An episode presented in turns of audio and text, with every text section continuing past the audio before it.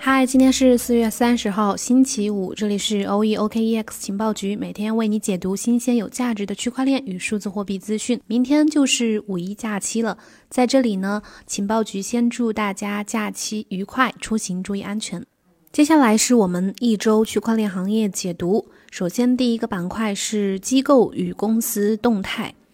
呃，根据路透社昨天的消息，美国的一家数字财富管理公司 Wealthfront，呃，他们宣布将在今年晚些时候开始允许用户投资加密货币，这是主流金融日益接受数字资产的一个最新迹象。另外，从本周开始呢，用户还可以使用由 Wealthfront 团队审核的一系列 ETF 去建立自己的投资组合。由此可以看到，金融行业呢正在加速的呃布局加密货币。像 Wealthfront 这样的大型的理财呃投顾平台，给投资者去提供加密货币的投资渠道，将会给整个加密市场带来大量的资金。根据去年十月份的一个监管文件，他们公司在美国拥有差不多三十五万个账户，管理的资产差不多达到了一百六十亿美元。第二则消息也是一家知名的基金，叫 Ospring Funds，他们宣布成立一个波卡的投资信托基金，叫 Ospring 呃 Pocket Trust。根据他们公司的新闻稿，这个基金将会以最低两万五千美金的价格提供给合格的投资者。然后这个基金呢会尽快的在 OTCQ 叉的市场上市，就是场外交易平台。Coinbase 将会担任这个基金的托管人，也就是说，合格的投资者将会很快可以在场外平台、场外交易所去获得呃波卡的投资信托。这里补充一点，这个 Ospring Funds 呢是交易所交易平台提供商 REX Shares 旗下的一个数字资产全资子公司，目前已经推出了呃算是灰度的一个竞争产品，就是灰度比特币信托的竞争产品，叫呃 OBTC，就是他们推出的一个比特币信托。然后这一次呃 DOT 投资信托的推出呢，可能会抢先在灰度之前，因为灰度之前其实也已经提交过 DOT 的备案了。下一则消息是摩根大通，他们呃宣布将会向高净值的客户提供比特币投资产品。摩根大通向富裕的客户，就是一些有钱的客户呢，去提供比特币基金访问权的这个举动，大约是在一个月之前就已经开始了。摩根大通发布了一份结构化的票据，然后目的是通过一篮子一十一只股票，让投资者去接触加密货币。和这一篮子的呃股票相对应的有一些特色股，包括 MicroStrategy，还有 Square，还有呃 Realto Blockchain 呃英英伟达，还有这个 PayPal 等等这些公司和加密行业有着密切的联系。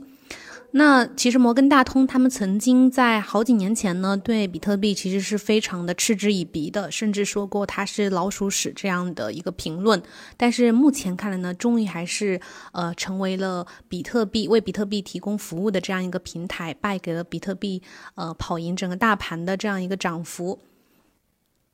也奈何不住整个主流金融开始接受比特币的这样一个趋势。第四则消息是，Coinbase 现在允许美国的用户去使用 PayPal，也就是贝宝购买加密货币。Coinbase 表示，现在可以使用链接到贝宝的呃借记卡和银行账户，在 Coinbase 上面购买加密货币。根据交易所的设置页面，Coinbase 美国用户现在每天最多可以使用贝宝去购买两万五千美金的加密货币，也就是说是有一个限额的。他们将为此支付将近百分之四的贝宝专用费用，也就是相当于把它理解为手续费吧。贝宝呢是美国移动支付巨头，然后 Coinbase 呢算是美国最大的一个加密资产交易平台，加密资产和金融支付业务的这样一个连接，将有希望将比特币等加密货币呢拓展到整个金融体系当中。第五则消息是 CoinDesk 最新的一个消息，就是说美国 SEC 将宣布推迟对资管公司 OneEck 他们的比特币 ETF 的审核，最早将会在今年的六月十七日公布他们的审核决定。呃，我们之前已经提到过，加拿大已经上市了多只比特币和以太坊的 ETF。那么在整个行业，包括所有人的期待之下，不知道美国有没有希望推出今年他们的第一支比特币 ETF 呢？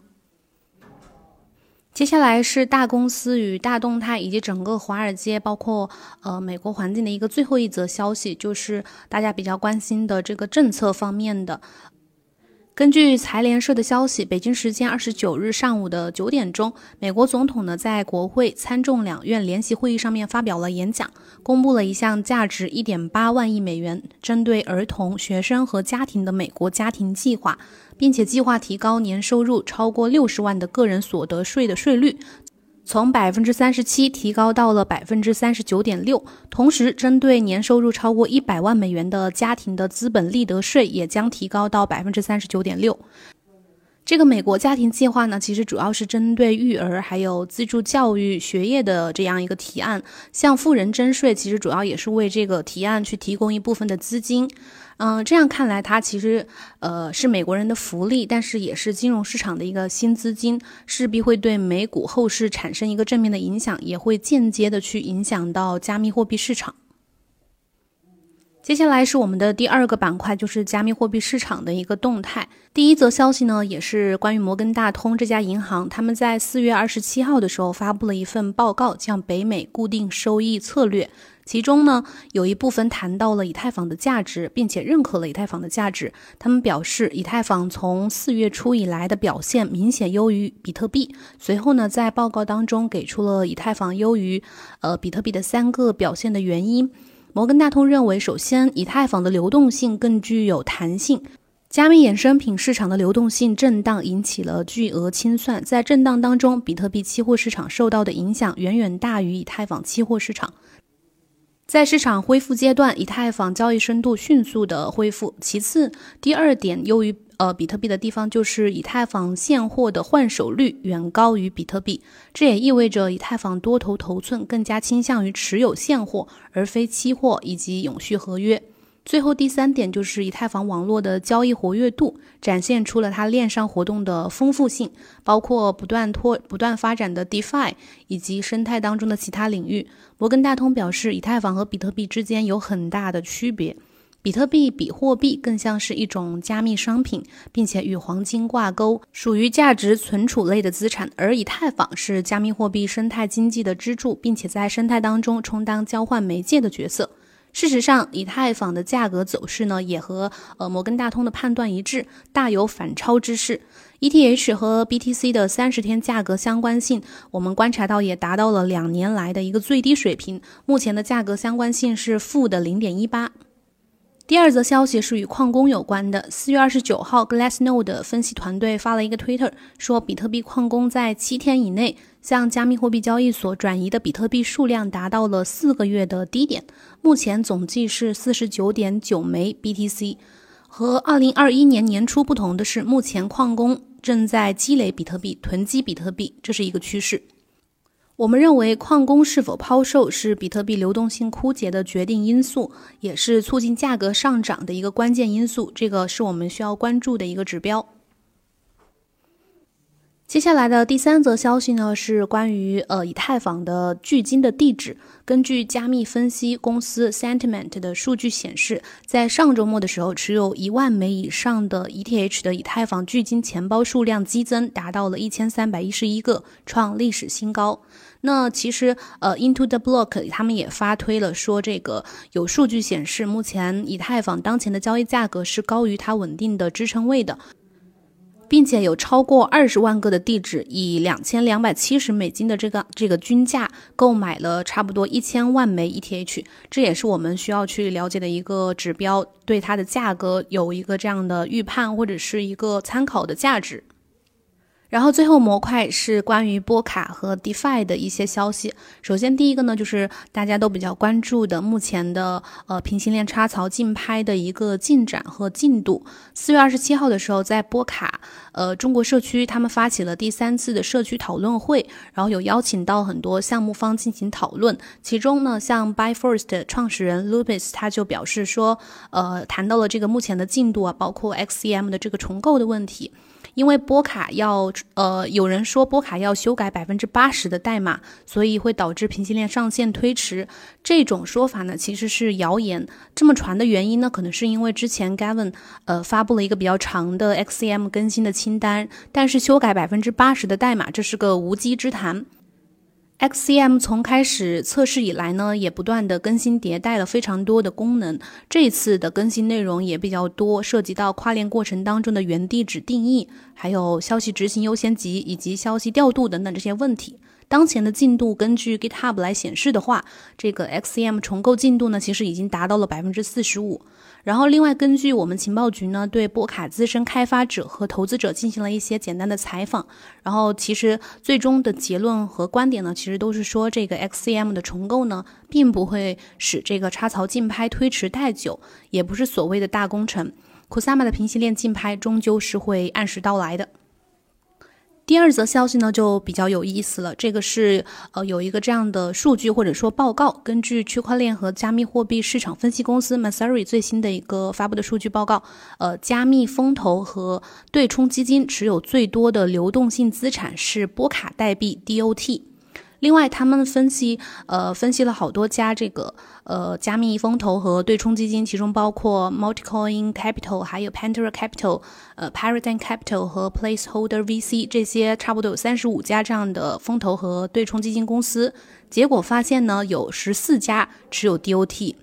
另外有十家持有呃 KEP，就是 Keep 和这个 Uni，然后有九家公司持有 Comp，呃，Filecoin，还有 MKR 和 CKB。有八家公司持有 Aave、STX 和 Luna，呃，GRT 和 ZEC，有七家公司持有 ZRX，还有呃，Dodo 和 Near，呃，NMR、OXT 和 WiFi。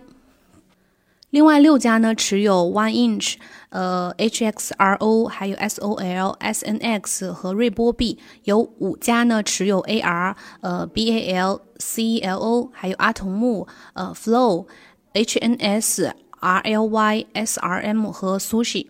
这个加密风投和知名基金公司，他们持有数量排名前几的加密资产的，或多或少能反映出呃大基金或者是风投的这样一个投资的风向标。除了持有 DOT 之外呢，全球主要的资产呃头部的资产管理公司，比如说灰度和我们刚刚前面提到的 Osprey，他们都有意向去推出 DOT 的加密投资信托。那这也会为就是更多的主流投资者去打开波卡的一个大门，接触到 DOT 这样的代币。第三则消息，根据 CoinDesk 四月二十九号的消息。以太坊拓展解决方案 Polygon 前身是这个 Matic，他们推出了一项一亿美金的基金，为了去使最终的用户更容易的使用去中心化金融，也就是我们说的 DeFi，并且他们表示会致力于使下一个百万用户能够使用 DeFi。Polygon 呢是以太坊扩容和基础设施开发平台，致力于成为以太坊上的 Layer Two 的解决方案聚合器。那么这一亿美金基金的推出呢，或将助推他们呃，包括整个基于 Layer Two 上的 DeFi 应用和用户的一个爆发。